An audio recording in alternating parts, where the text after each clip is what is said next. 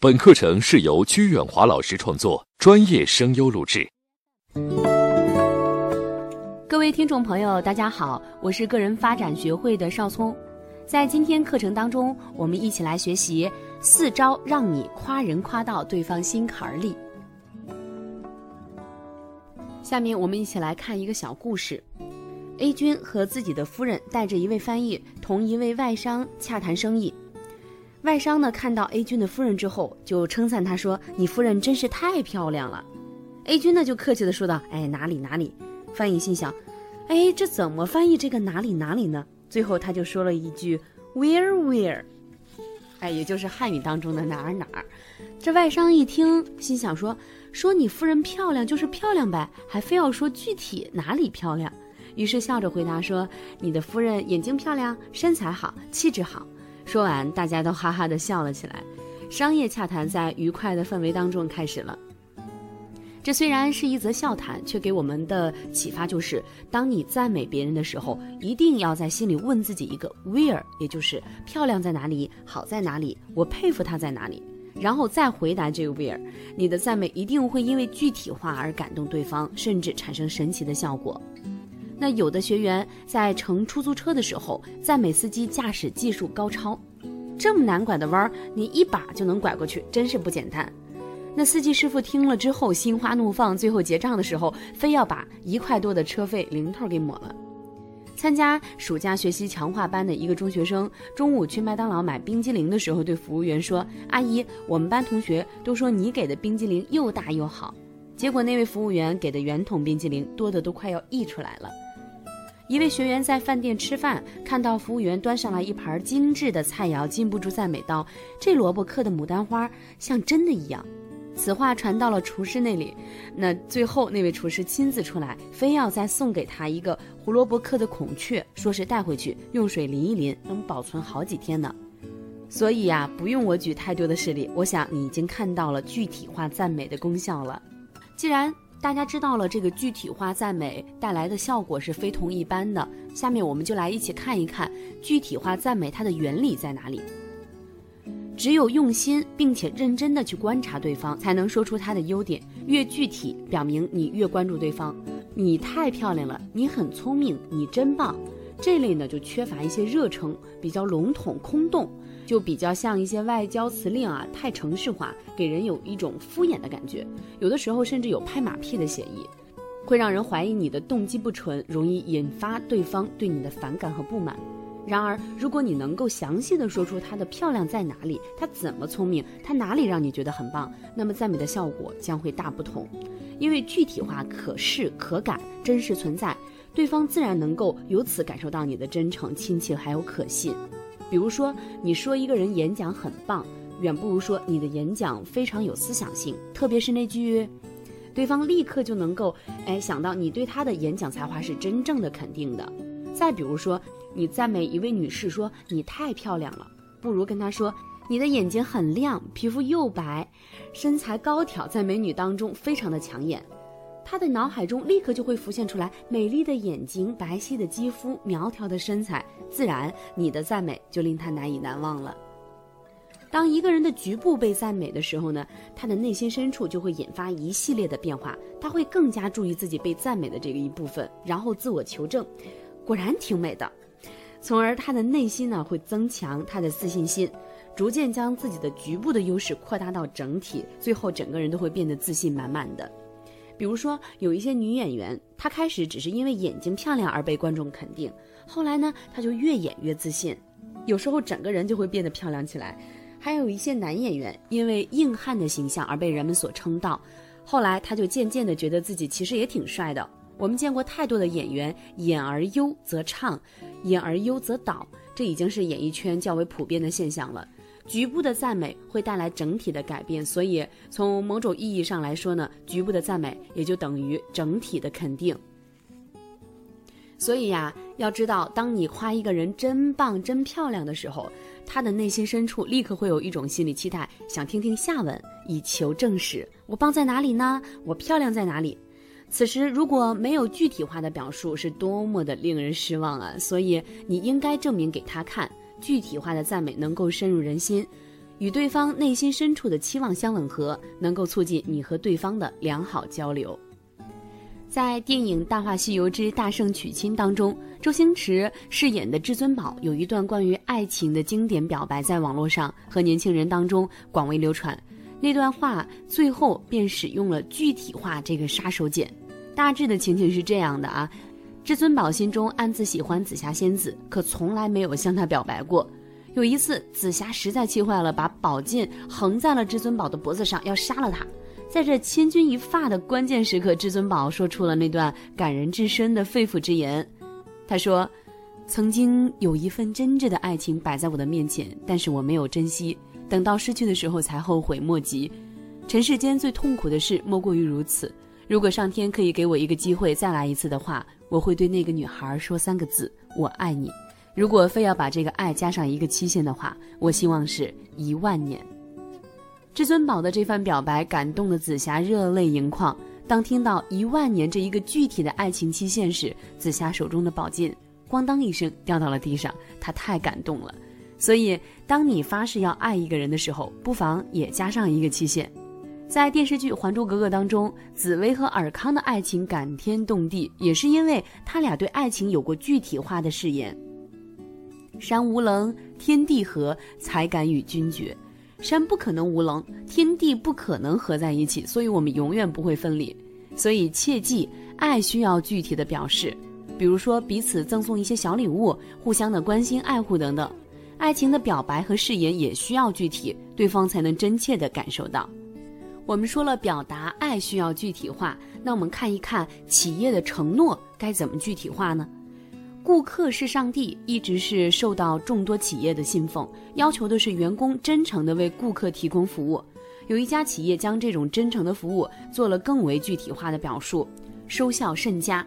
这家企业就是海尔，它的服务口号是“真诚到永远”。到永远这三个字价值极高，像“爱你一万年”那样具体可感。只要你购买了海尔的产品，我们海尔人永远为你真诚的服务。作为顾客，谁不喜欢这样的承诺呢？难怪海尔的产品如此的受到欢迎，也难怪海尔能够成为中国企业的第一品牌。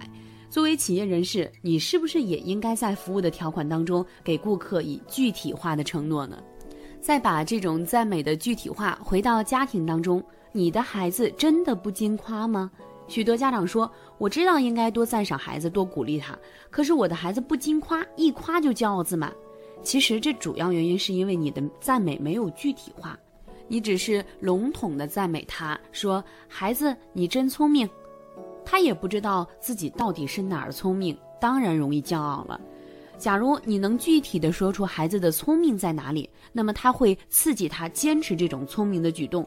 比如你鼓励他的时候说：“哎，你真有股钻劲儿，我发现你在解几何题的时候呢，总是能想出两种方法。”那么他以后在解几何题的时候，就会有意识的去坚持多想出一种方法来。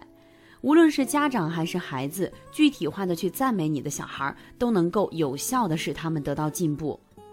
有一位学生的毛笔字写的非常的一般，他专门报了一个书法班来学习。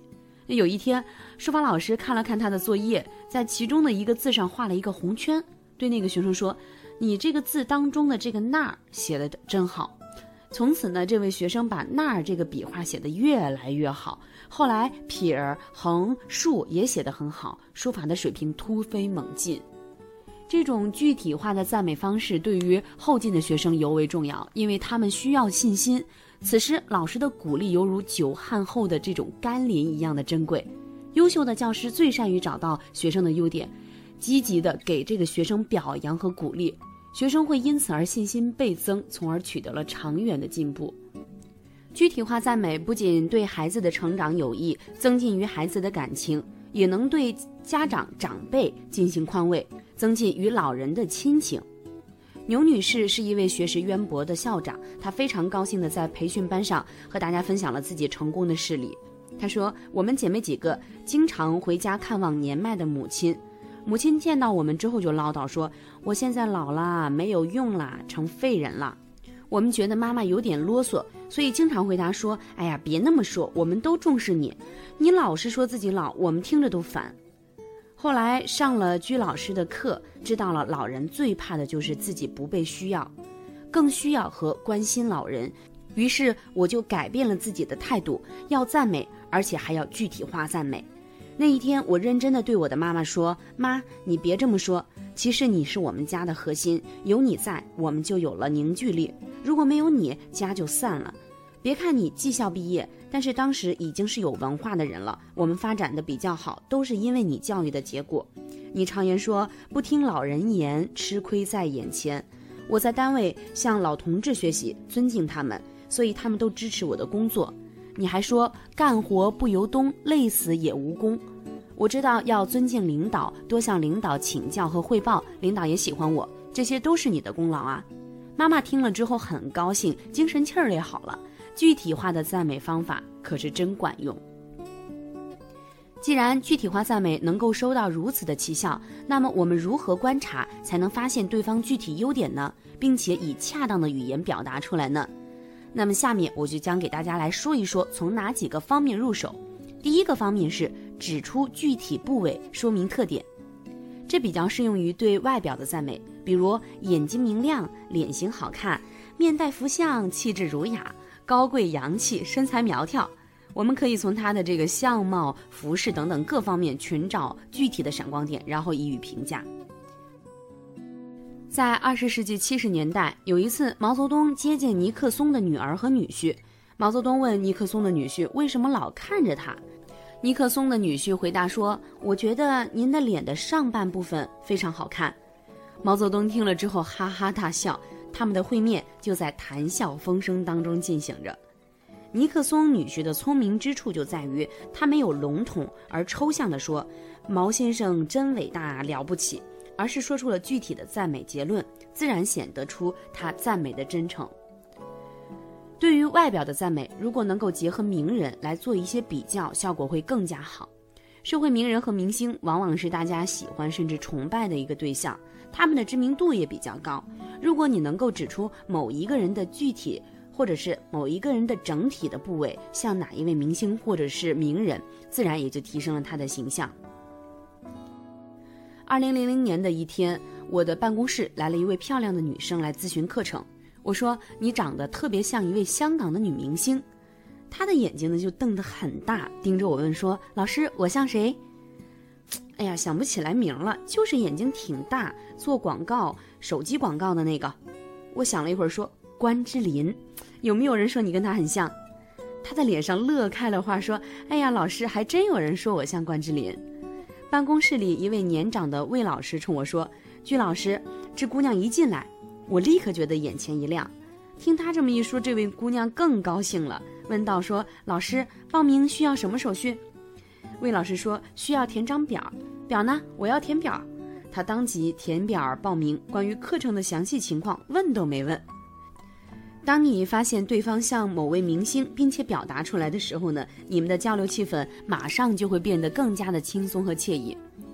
有一次我在威斯利女子学堂培训的时候，下面坐着四十多位漂亮的女性经理人。讲到这把飞刀的时候呢，我指着前排的一位女学员说：“这位同学特别像香港的一位女演员，像谁？”这么多美女一起问我，看着我。当时我还真有点紧张，只记住了名字当中的最后一个字是什么琪。大家一起帮我想，舒淇，不是舒淇是嘴巴大的那位，梁咏琪，梁咏琪是个高的那个，也不是，那是哪个琪？你们这么一问，我还真想不起来了。中午吃饭的时候，那位女学员与我一桌，坐在我的对面，我忽然间想起来了，对同学们说，她像邵美琪。大家再定定眼睛一看，哎，还真是有点像邵美琪。然后他们齐声说：“鞠老师是真诚的。”此类这种类比的赞美方法简单实用，但是有一点需要注意：如果那位明星漂亮或者帅气，你可以放心大胆地说他长得像这个明星；假如那位明星长相有点对不起观众，你却要非要说他们两个长得像，那结果可想而知，令人难堪，哭笑不得。那这个时候，你不妨说：“哎，你真幽默，像某某明星。”我们再来看第二个方面，第二个方面呢是列举具体事实，说出感想，以事实为根据，可以引申对性格啊、气质啊、品味和才华等方面的赞美。在我的一期培训班上，某企业王经理对大家说，有一次客户带我去参观他的新房子，我知道要表现出欣赏，于是谨记居老师的具体化飞刀，不能笼统的说漂亮漂亮真漂亮，而是要具体的说出哪里漂亮，喜欢和欣赏在哪里。我说张总，这地板颜色好，特别温馨。张总有些得意说：“那是我亲自挑的。”我紧接着夸：“您真有眼光。”参观书房的时候，我说：“哎，这书房的颜色不错，淡蓝色给人冷静的感觉，怪不得张总这么有思想。”看了他家阳台之后呢，我说：“哎呀，你的植物长得真好，枝繁叶茂。我家养的植物最后都死了。”张总，我发现你不仅管人管得好，连植物您都管得挺好的。张总听了我的称赞之后呢，非常的高兴，我们的关系也处得非常的好。其实这样的事例并不罕见，它就发生在我们的身边，可以随手拈来，对我们的工作和生活确实起到了很好的推动作用。一位男士单眼皮，眼睛有点小，他跟女朋友说：“我的眼睛这么小，你的眼睛那么大。”我觉得自己有点配不上你，他的女朋友很会说话。你眼睛虽然不大，但是显得很有神，很有智慧。我想那位男士可能一辈子也忘不了这样的赞赏之语。看到女士佩戴的珍珠项链，你可以这样称赞她说：“你真有品味，珍珠项链显得自然而高贵。”英国戴安娜王妃最喜欢的珍珠项链。看到同事挂在墙上的结婚照，可以对他说。你应该多送你太太聘礼。对方不解地问说：“为什么？”你这样向他解释：“因为你娶了一位电影明星。”他听到这样的赞许，肯定从心底里感到高兴。我的一位学员在饭店吃饭的时候问老板娘说：“你的衣服怎么和其他的服务员不一样呢？”老板娘认真的回答说：“没有啊，我们都是统一的服装。”那位学员面露吃惊状说：“那怎么穿到你身上就显得那么好看呀？”老板娘听了之后呢，很高兴，特地给他加了一个汤，笑呵呵地说：“这个汤是我特别免费送给你的。”丈夫对他的太太说：“夫人，你做的菜真好吃，色香味俱全，比咱们楼下的饭馆都好吃。你做的水饺比那个饺子铺里的还好吃。”某市召开发展规划大会，会议结束后，领导问身边的助理：“我今天的发言怎么样？听众有什么反响呢？”助手回答道：“你的讲话非常精彩，不仅让大家清楚知道了我市目前的状况，也向大家展示了未来发展的美好前景，我们都深受鼓舞呢。”这种具体而恰当的赞美让领导感到欣慰。如果只是简单的说“你讲的真有水平，真精彩”，让人感到是在勉强的应付，有拍马屁的嫌疑。列出事实，给予具体的评价。就是向对方表明你的感言是发自肺腑的，比如你的女儿真聪明，我刚才给她出了三道题都答对了。你的这篇文章写的很好啊，特别是后面那个问题很有新意。哎，你这件衣服很好看，这种款式特别适合你的年龄。你的歌唱的真好，专业歌手水平。再比如说脑门亮，聪明，耳朵大，有福气，站姿这么好。像是经过国旗班进修出来的，女儿真漂亮，有漂亮妈妈才有这么漂亮的女儿。我现在依然记得一些学员对我具体化的赞美，他们说：“鞠老师，我现在谈判之前经常把您讲的笔记拿出来看看，用哪把飞刀赞美更好？不顺心的时候，想想您的顺境时可以感性，逆境时需要理性。这句话用您讲的情绪管理理论，就能把自己调整到很好的状态。”有的学员说：“鞠老师，我最佩服您的是，您总能总结出一句凝练的话来说明一个深刻的道理。您说过，金钱是事业的副产品，相信是一种力量，责任使人成长，需要正确的地方民主，需要效率的地方集中。从事何种工作不会决定你的一生，对待工作的态度可以决定你的一生。您是怎么总结出来的呢？”有的学员说：“鞠老师，我回家看书，其中很多事例段落好像是您亲自讲过的，您的表情啊、语气，我都可以直接感受到。”有的学员跟我开玩笑说：“鞠老师，我说点自私的话，您的课程收费应该再提高些，这样参加的人会少，知道的人也就会少。这些内容太重要了，知道的人越少越好。令我最难忘的是，二零零三年初，我再次到成都海尔工贸公司培训的时候，严部长对我说：“我们有两位优秀员工，因为工作突出获得奖励，去观看 F 四的演唱会，一千二百元一张票。结果他们得知您又来讲课，便找到我说：‘严部长，我们能不能不去看 F 四的演讲会？你派别人去好了，我们明天要听鞠老师的课。’鞠老师，您的魅力盖过 F 四了啊！”我听了之后有一种飘飘然的感觉，说道：“咱这文化明星也挺有吸引力的嘛。”事实上，我并不反对年轻人喜欢娱乐明星，可是我们应该知道，娱乐可以带给我们轻松、惬意、快乐，但是娱乐并不能够带给我们成功，也不能够为我们带来财富，而知识却能够为我们提升我们的能力，使我们走向成功之路。所以，我真诚地认为，传授知识给大众人，应该比娱乐大众的人更有魅力才对。两位海尔员工的选择使我深感的宽慰，我因他们对我的赞美而高兴，更为他们的选择而高兴。具体化的赞美效果如此显著，一定要多加应用。同时，也应该记住，这是一把基础性的飞刀，其他的飞刀与其结合使用，效果会更好。这就是今天的第一把飞刀，学会具体化赞美。在下一期的节目当中，我们将为您一起来讲述第二把飞刀。感谢您的收听，